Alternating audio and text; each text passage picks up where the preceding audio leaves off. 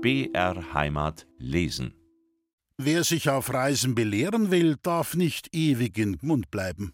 Ein Ausflug nach Tegernsee ist gerade so nahe und so wichtig wie einer von Schwabing nach der Residenz. Es war an einem Sonntagmorgen, als ich alpenbedürftig vor der Post ankam. Ach, das sah aus wie ein Jahrmarkt, wo er am dichtesten ist. Ein halbes Dutzend Stellwagen luden ihren mannigfaltigen Inhalt aus. Verschiedene Equipagen rollten vor, etliche Sonntagsreiter mischten sich unter die Menge, die von einem Kranz von Schifferinnen, Wildbrettschützen, Almerinnen und Landleuten aller Art malerisch umfangen war. Auch etliche Tirolerinnen machten ihre Aufwartung und waren mit Aprikosen wie anderen Südfrüchten freundlich zur Hand. Die Kellner rannten, die Lakaien schwirrten, die Hausknechte brüllten. Viele Ankömmlinge standen ratlos in dem Wirrsal.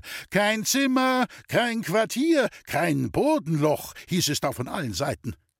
Desto sicherer drehte sich da um die eigene Achse ein unzerstörbarer Stock von wohlvermieteten Münchnern. Lauter gute Leute, die zum Ausschiffen der Stellwagen herbeisputen, wie die Kinder zur Wachtparade. Es ist so angenehm, sagt der alte Dichter, vom sichern Ufer aus dem Schiffbruch der andern zuzusehen. Diese Zuschauer gewährten auch in der Tat lauter angenehme Gesichter und schienen in der herrlichsten Sonntagslaune. Herr Oberleutnant, in der Stadt so vornehm, grüßte mich sogar. Viele andere gebildete Zivilpersonen von der Altane, von der Türstaffel herab taten desgleichen. Und wirklich, diese Blumenlese von lieben Bekannten, wer konnte sie nur im Traume ahnen? Sie ging weit über die kühnsten Wünsche. Hier der Herr Sekretär, dort der Herr Assessor, der Herr Bezirks, der Herr Regierungs, der Herr Appellations- und Oberappellationsrat, der Herr Staatsanwalt, der Herr Kommissär, der Herr Oberkommissär, der Herr Inspektor, der Herr Direktor, der Herr Konsistorialrat mit seinem christlich-germanischen Lächeln. Auch der Herr Baron, der Herr Freiherr, der Herr Graf aus München waren da, alle in der Joppen und im ländlichsten Humor. Aber es war fast zu viel auf einmal und wirklich überwältigend. Ach, lieber Gott, betete ich endlich, nur ein norddeutsches Gesicht, sei es ein Hannoveraner, ein Märker, ein Mecklenburger oder Pommer, nur einmal eine Abwechslung. Und übersättigt von der Süßigkeit taumelte ich fort an die Table d'Hôte zu Guggemos und kam unbewusst neben ein fremdartiges Hochzeitspaar aus Niedersachsen zu sitzen. Dieser günstige Zufall goss vorläufig Ruhe in mein beängstigtes Gemüt. So gibt's denn doch noch ein Fleckchen, dachte ich mir, wo ihr nicht seid, ihr Lieben und Getreuen.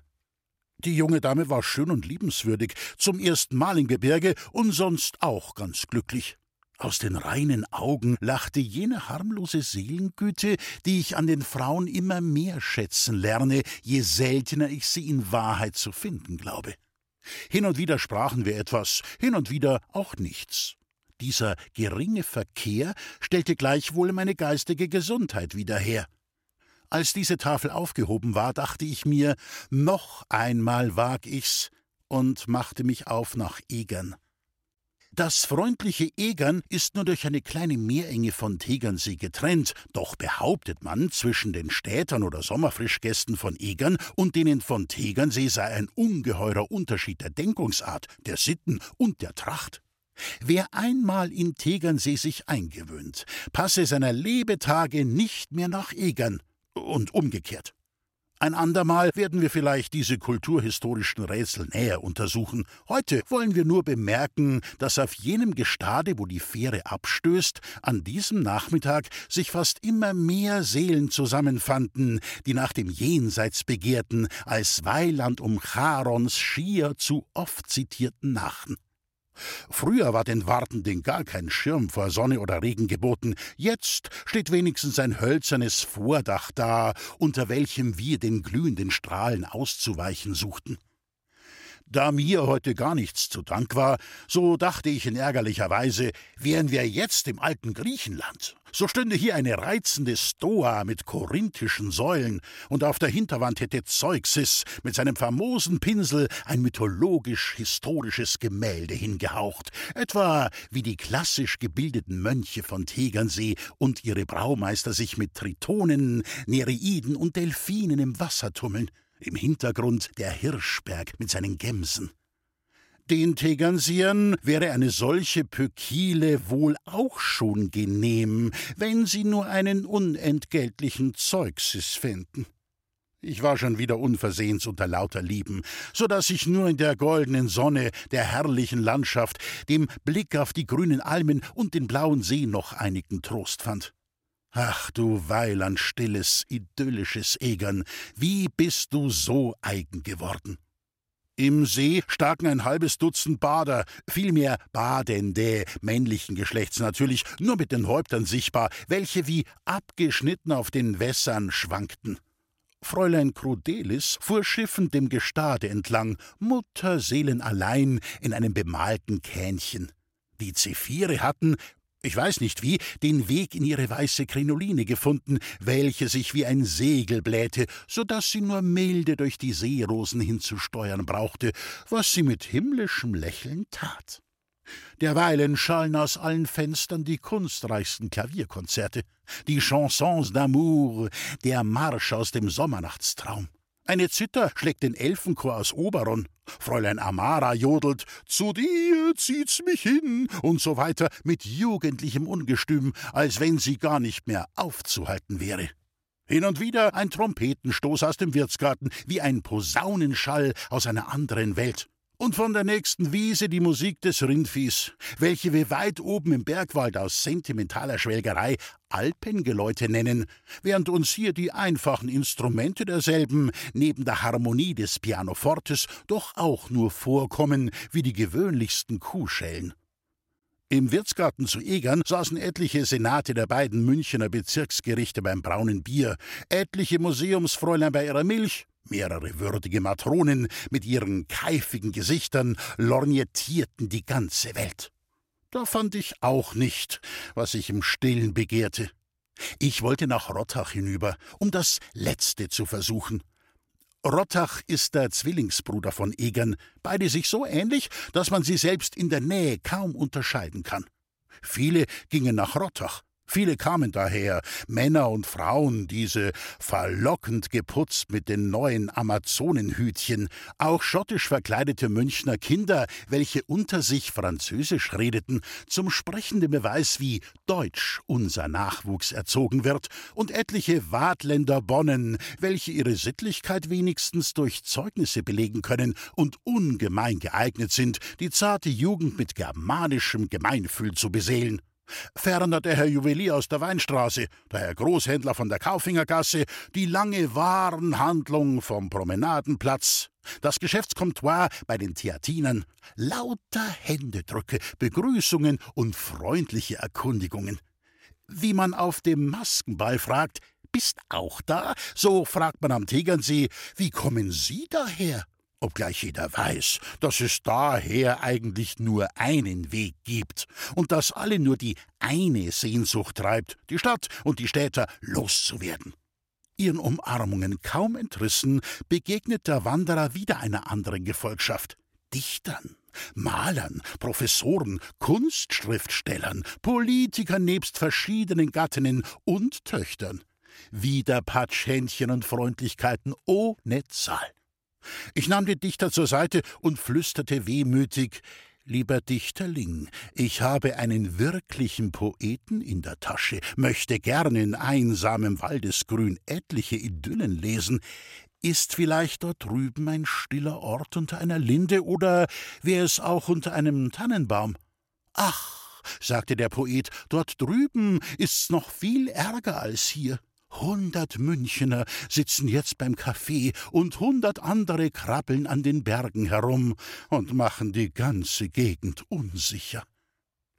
Eine alte Misanthropie, herber Täuschungen bitterer Sprössling, oft unterdrückt, nie ganz zu vertilgen, brach nun unwiderstehlich los. Ihr lieben Freunde und Bekanntinnen, dachte ich, oh, wäret ihr doch jetzt nicht hier, sondern im Tivoli oder bei Reibel zu München, wo ich niemals hinkomme. Und raschen Entschlusses flüchtete ich wieder über die Fähre und ganz verschüchtert, allenthalben ausweichend am Tegernseer Schloss vorbei und hinaus, hinaus, bis ich einsam auf dem Wege stand, der da zieht von Tegernsee nach Gmund.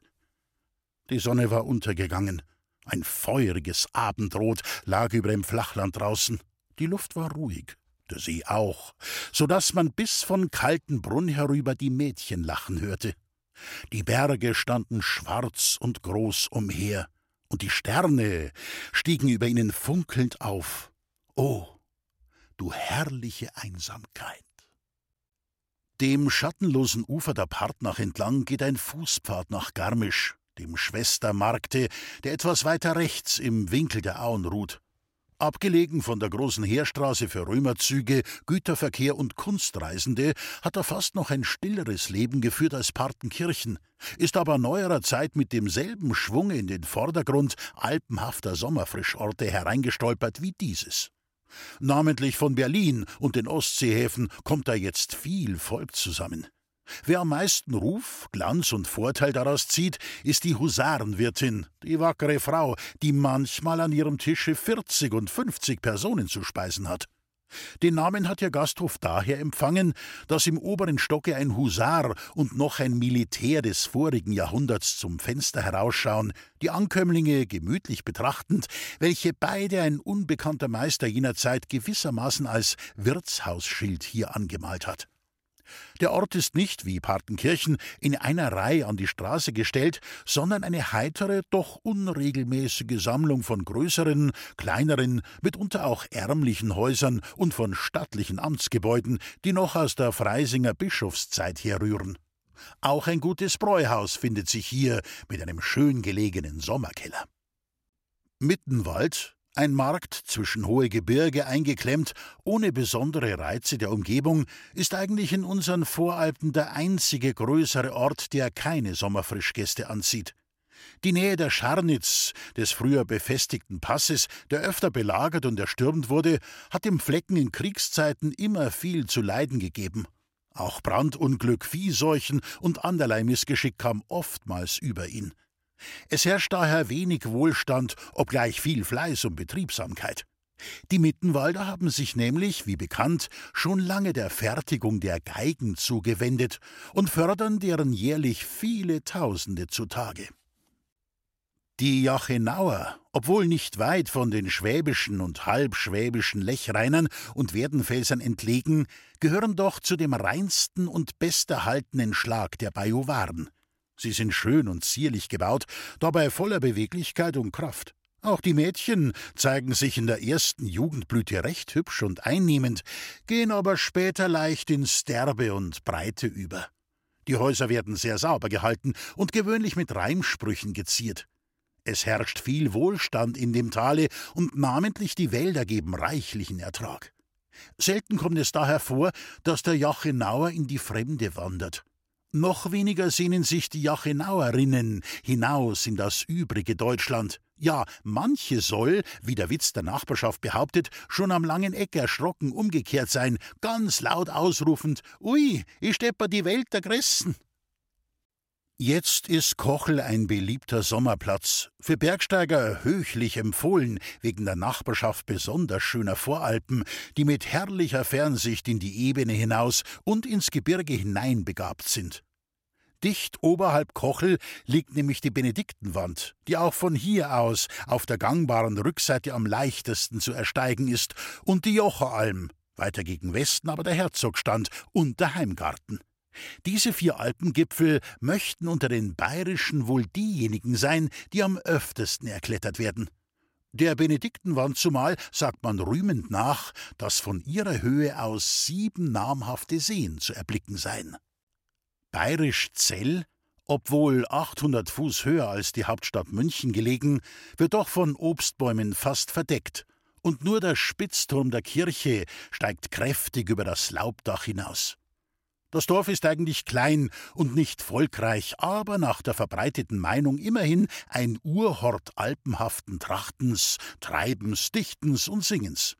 Das alte Zellerwirtshaus mit seinen alt, jetzt verbleichenden Erinnerungen von reizenden Alpenmädchen und schönen Treulosen, von Liebe und Eifersucht, von Kampf und Streit und blutigen Turneien, und der alte dicke Wirt, von dessen Grobheit die Reisenden noch in fernsten Ländern sprachen, sie sind jetzt allerdings dahin.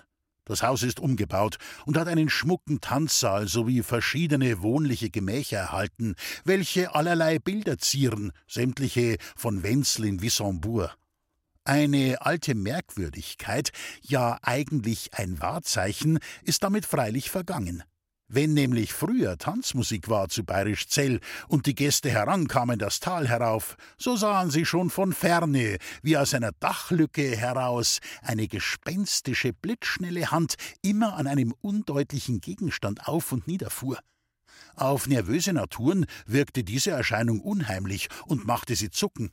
Wer dann näher kam, entdeckte, dass der undeutliche Gegenstand der Hals einer Bassgeige und wer gar auf den Tanzplatz stieg, bemerkte, dass dieser unter dem Dache aufgeschlagen war und dass der Kontrabassist, in die Enge getrieben durch die Beschränktheit des Raums, sich ein paar Ziegelplatten ausgehoben und durch dies Ventil den Hals seines Instrumentes hinausgestreckt hatte, so dass er die Töne oben griff in der freien Alpenluft, während er unten auf dem qualmigen Tanzboden seinen Bogen führte.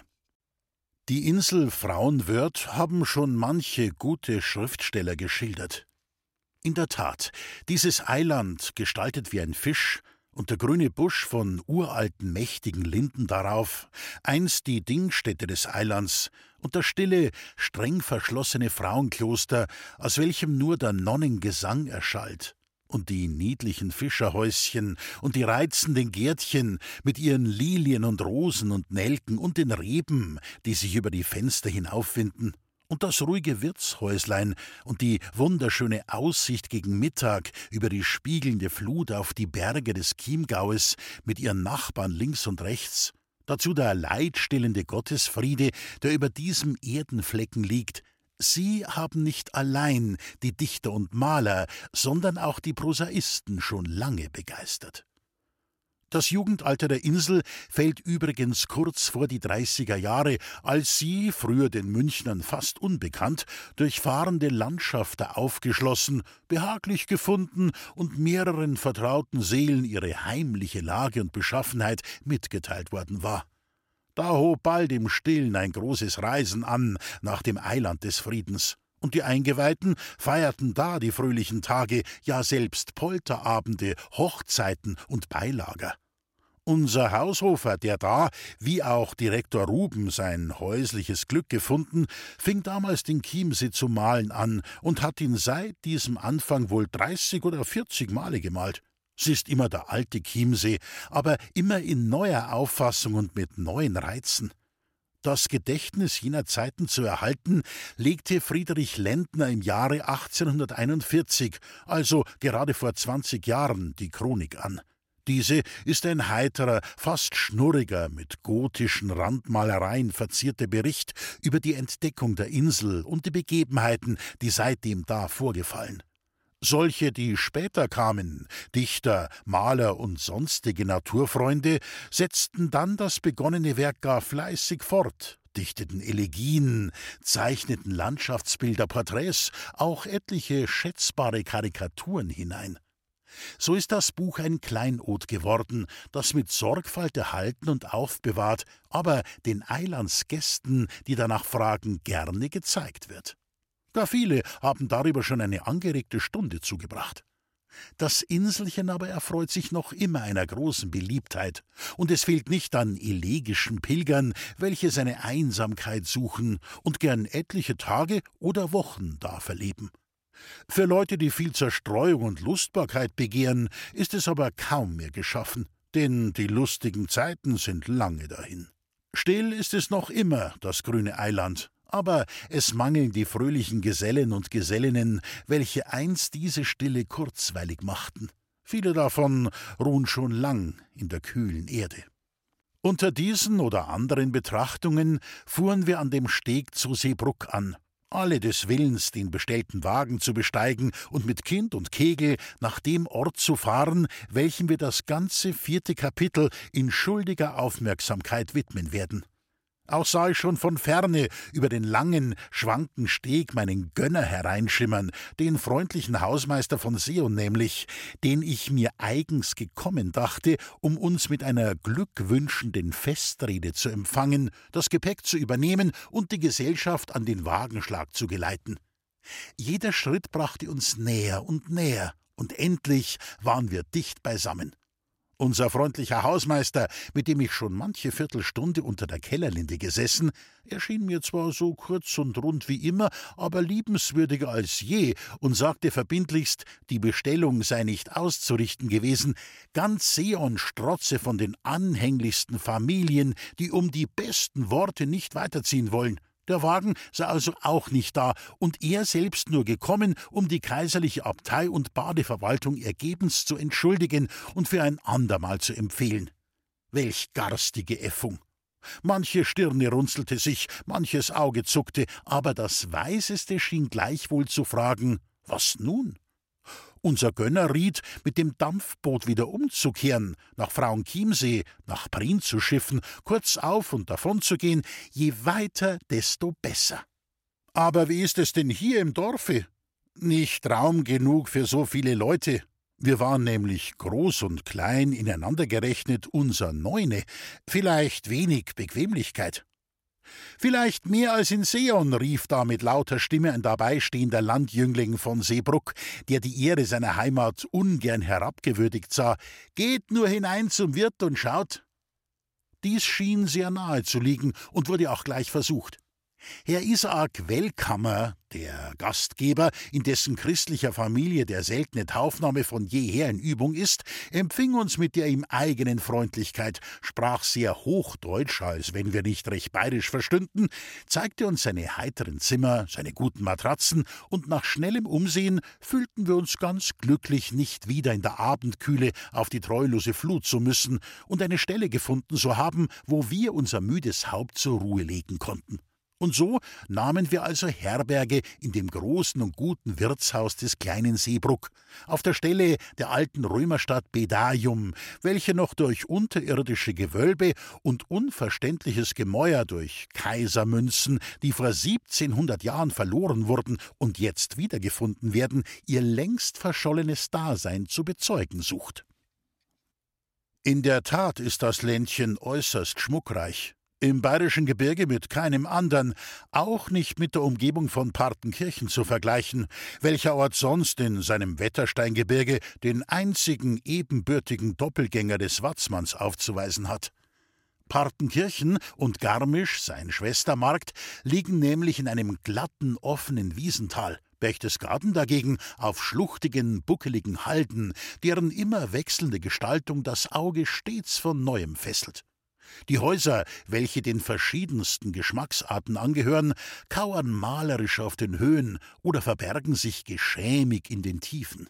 Die Berghänge außerhalb des Marktes, welcher selbst schon der Landschaft zur Zierde gereicht, sind mit saftigen Wiesen belegt, mit reinlichen Bauernhöfen besetzt, von allerlei Bäumen, Kastanien, Linden, Trauerweiden, Silberpappeln beschattet, von rauschenden Bächen und Flüssen durchströmt, von Pfaden, Promenaden und Landstraßen durchschnitten, auf welchen sich emsiges Volk, beschauliche Alpengäste, Lastkarren und Equipagen farbenreich hin und her bewegen.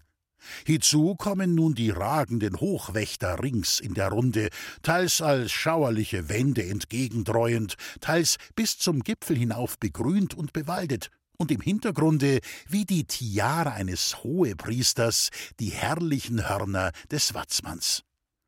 Da diese Schönheiten außerhalb des Landes ebenfalls schon hinlänglich bekannt und berühmt sind, so braucht auch nichts zu geschehen, um die Gäste heranzulocken. Die drei kleinen Gasthöfe, welche hier zu finden, erfreuen sich keines sehr günstigen Rufes. Molkenkur, Fluss, Wellensturz, Douché und Sohlbäder, überhaupt eine Kaltwasseranstalt und dergleichen würde wohl hier und da an einem sonnigen Plätzlein oder in einer warmen Bergstrunde sich noch anklammern können.